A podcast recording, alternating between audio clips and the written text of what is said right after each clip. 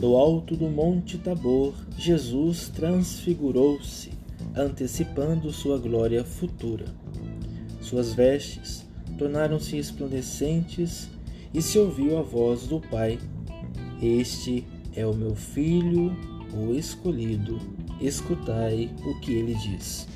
Os apóstolos Pedro, Tiago e João puderam fazer ali a experiência profunda da ressurreição é preciso ouvir primeiro, anunciar com fervor e na rotina da vida fazer a experiência do amor para alcançar a ressurreição. Quem ama, transfigura-se.